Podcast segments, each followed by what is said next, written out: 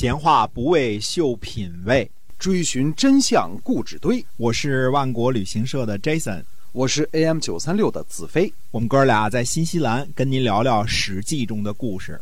各位听友们，大家好，欢迎继续的收听我们的节目啊，《史记》中的故事，跟您讲一讲那个年代所发生的那些个事情。哎，是由新西兰万国旅行社的 Jason 为您讲的。嗯嗯。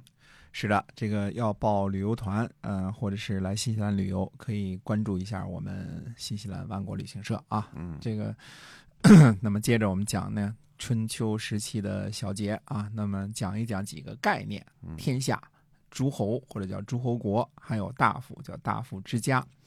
那么。嗯，《诗经》里边说呢，“普天之下，莫非王土；率土之滨，莫非王臣。”啊，天子呢是天下的共主。嗯，上古时期呢被称为皇啊。这个，呃，文明兴起的时候呢，或者说某种程度上有文字记载的时候呢，被称为帝。之后呢，被称为王。所以，皇帝王，这是天子的呃象征啊。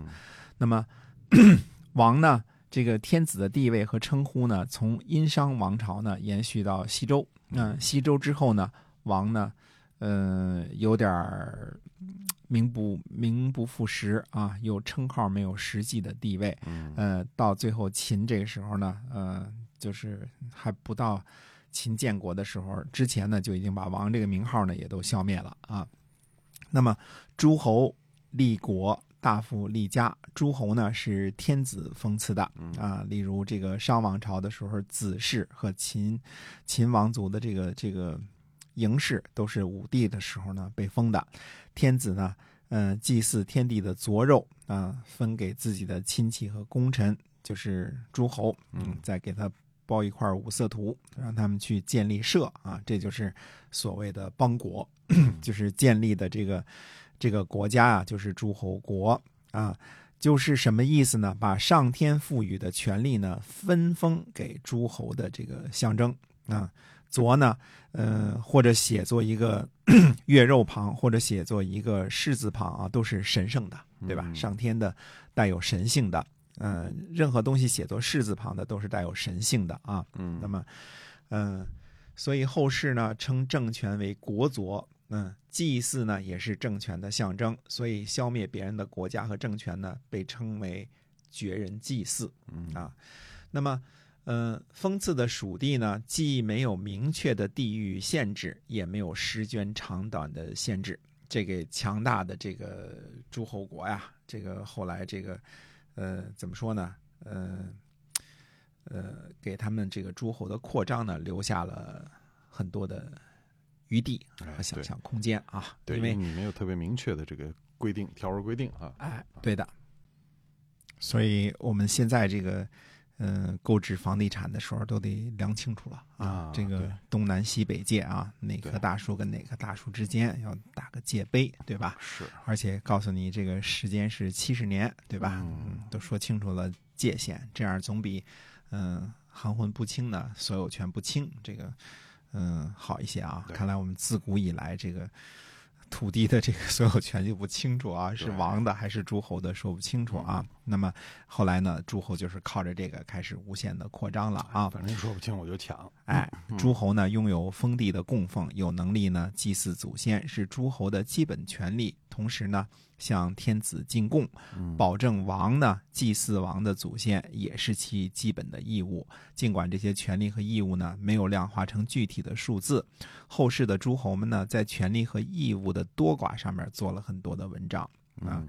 诸侯呢把这种神圣的权利呢第二次分赐给自己的亲戚和功臣，在诸侯国当中呢建立国中之国，这就是被赐的家族的家。啊，叫大夫立家，这样的家族呢，忠于自己的诸侯国的国君啊，供奉公事是他们的基本，这是他们的基本义务。征收自己封地的赋税是其基本的权利。家呢，有能力祭祀自己的祖先，也有延续祭祀呃和这个呃绝嗣的问题啊。那么周天子呢分封诸侯的时候呢，既有亲贵子弟啊、如比如说东国国和西国国啊，周文王的兄弟，对吧？嗯，那么呃。还有魏康叔、曹叔振铎啊，鲁国的周公旦、燕国的少公氏啊，那么呃，唐叔虞啊，也有功臣啊，比如说姜太公的齐国的这个姜太公，对吧？还有二王三客的前朝余孽啊，比如说微子曲的宋国啊，可能还有非核心的统一战线的首领们啊，就是。楚国呀，其他戎狄的一些部族部族首领啊，这些都不是核心的这个功臣或者是亲后子弟，但是呢，呃，也是属于这个政治协商的这个范围之内啊。嗯那么诸侯的这个封赐的这个家呢，基本上就是亲戚子弟和功臣两种。比如说晋国的韩、赵、魏、智、中行、范、杨蛇，鲁国的季孙氏、叔孙氏、孟孙氏，宋国的华氏，齐国的包氏、陈等这些大国这些大夫所立的家呢，不但拥有封地，呃，基本上啊，就是不只是拥有封地而已了，呃，基本上呢都积极参与了这个政权和这个呃掌权啊。嗯在春秋时期呢，是一股很大的政治势力，啊、叫做正在家门啊，这个名词叫正在家门，嗯、这个我们说过，前面上集讲过啊，韩赵魏和田氏呢，在春秋和战国的过渡时期呢，篡位成为一国之主，正式的诸侯啊，而且后来呢，纷纷成王，成了周王室的掘墓人。嗯啊，能够立家的呢，肯定是贵族，但并不是所有的贵族都能够立家。能够立家的贵族的家长呢，一般都会兼任诸侯国的重要官职或者是官员啊，嗯、高级官员啊。大夫们呢，并不是都能够立家的，这个说清楚啊。嗯很多诸侯的亲戚和功臣呢，没有能够立家。啊、例如呢，跟随鲁昭公流亡国外的这个公族兼贤臣子家季啊，再比如说位置司寇的孔夫子啊，他们都是没有离家的。家的这个封地和权力呢，是可以世袭的。嗯那么，呃，他们和诸侯国的这个政权呢是有很大的关系的，既是巩固诸侯国政权的基石，也是倾覆国君的有生力量。在春秋末期呢，大夫官员们弑君、呃立君的情形呢很常见，但是真正取而代之，或者说把老东家直接灭掉的，嗯，让老东家绝嗣的情况呢是没有的。就连消灭其他的国家、灭人祭祀的情况呢也很少。这种情况到了战国时期呢就很常见了，对吧？呃，从晋国和齐国开始啊，起个好头嘛，对吧？嗯无论是别人的老东家，还是这个呃自己的老东家，各个诸侯这个国和家大夫执政的情况呢，这个略有不同啊。这个我们上次也说过，晋国的惯例是什么呢？中军将兼正卿，在晋文公之后呢，基本上六大家族呢现任的家长轮流执政的这个局面啊，基本上是这样啊。那么鲁国呢，基本上就是季孙氏独家执政的局面。呃，孟孙和叔孙两家呢作为辅政。嗯虽然在春秋时期呢，消灭别的国家的情况呢，呃，很少见，但是灭家的这个情况呢，很多见啊。比如说晋国的杨蛇氏啊、范氏啊、中行氏啊，呃，这个这个都被灭了，是吧？嗯在早之前还有杨楚父啊，呃，胡氏啊，或者叫贾氏啊，这个呃都都有被灭的情况啊。楚国呢有若敖氏，对吧？被楚庄王给灭了。嗯那么齐国呢，呃，这个栾高也经常是这个呃这个呃有时候被被灭的这种情况也是有的啊，就是经常有这个把家家督给废了这种情况。那么呃有的时候呢是国君和其他的家勾结起来呢灭掉一些家族，嗯、有的时候呢是一些家族呢通过作乱来进行的，这就是动乱这个词啊，这是从哪儿来的？就是懂啊，大臣一个家的大臣对另外一个家的大臣动手，这叫乱乱乱啊。那么春秋时期呢，由于王权衰落了，天子对于诸侯基本上只有象征性的权利了，是没有实际上的权利的。王室本身呢，也像是一个诸侯，而且是呃小诸侯级别的。理论上来讲呢，诸侯对于自己国内的家呢，还是有权利说灭就灭的。嗯呃，对于当差的这个大臣呢，也可以有诛杀之权的。但是实际上呢，往往呃前者很难，后者呢也不容易。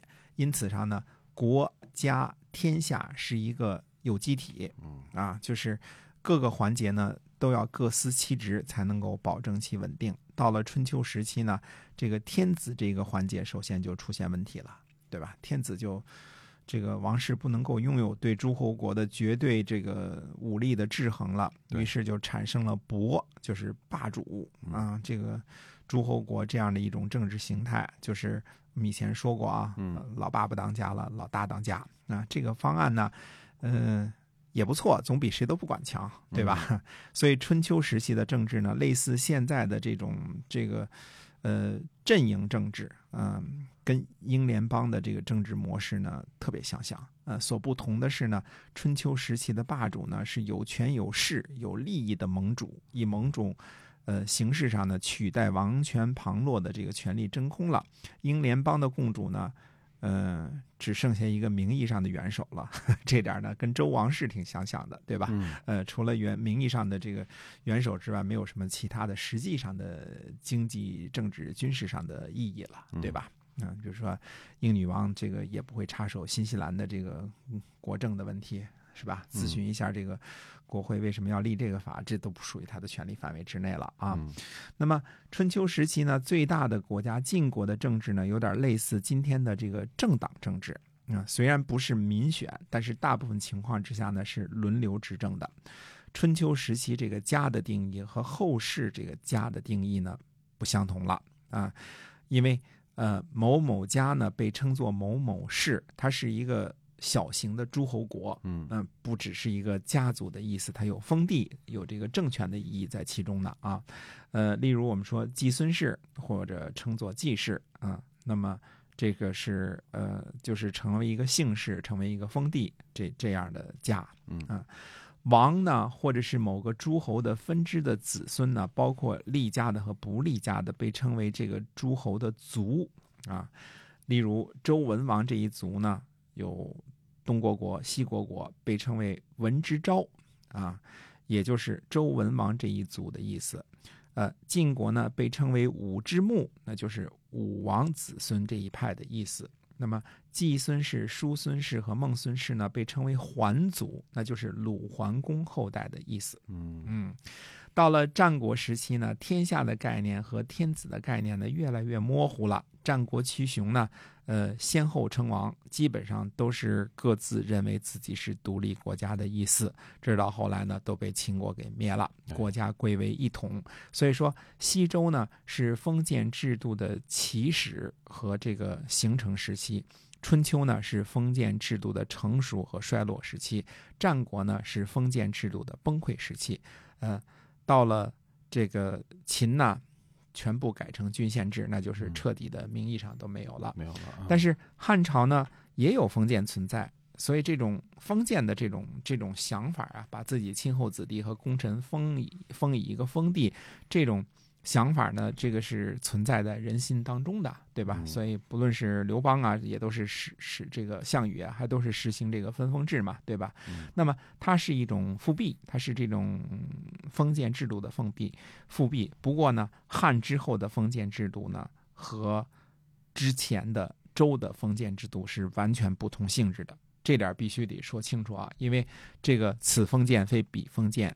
那么，呃，西周时候的封建呢，和汉武帝的时候的这个封建，就是汉汉朝刘邦的这个封建是完全不一样的了，完全本质不一样的。嗯，对因为那个是直接就把政权土地就分出去了，嗯这个是在我的掌控之内，皇帝掌控之内的，呃，想怎么捏你就怎么捏你。哎嗯嗯，到了后来呢，那汉武帝时候推恩分子弟，那这个之前的这个西汉朝廷呢，形式上很像西周的封建，但是中央政府呢一直没有放权给各个诸侯啊，对于各个诸侯的这个掌控呢，不曾放松过。所以才有什么呃七王之乱呐、什么什么这些个所有的这些反叛啊。嗯即便是在文帝、景帝的时候，也有这些反叛。那么对于诸侯的军事威慑力呢，从来没有削弱过了，就是呃。这个王室的这个皇帝的军力是最强盛的。嗯那么西周时期的这个王室强呢，诸侯弱；春秋时期呢，王室弱，诸侯强。但是呢，共同尊奉王室，哪怕就是仅仅是名义上的为天下共主，以及周礼为治国的外交、内政的统一标准这两点来看呢，即使是韩赵魏和陈氏，也是需要周王室的一纸委任状才能堂而皇之的位列诸侯呢。嗯到了战国时期呢，不但不需要周王室承认了，诸侯呢，连这点面子上的老脸都不肯给周王室了。嗯被边缘化的这个贵族们呢，呃，也不例外。晋国在被彻底消灭之前呢，还要反过来去朝见韩赵魏三家，最终也逃不脱灭四绝国的这个下场。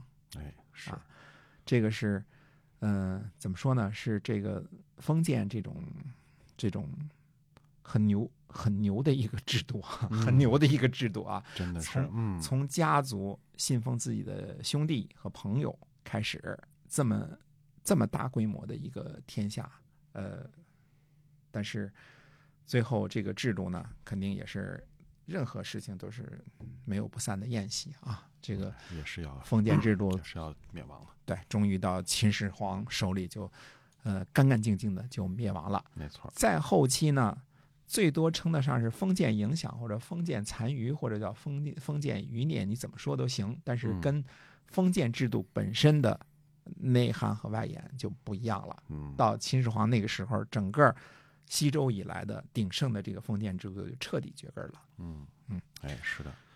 好，那我们今天啊，这个《史记》中的故事呢，先跟大家就分享到这儿了。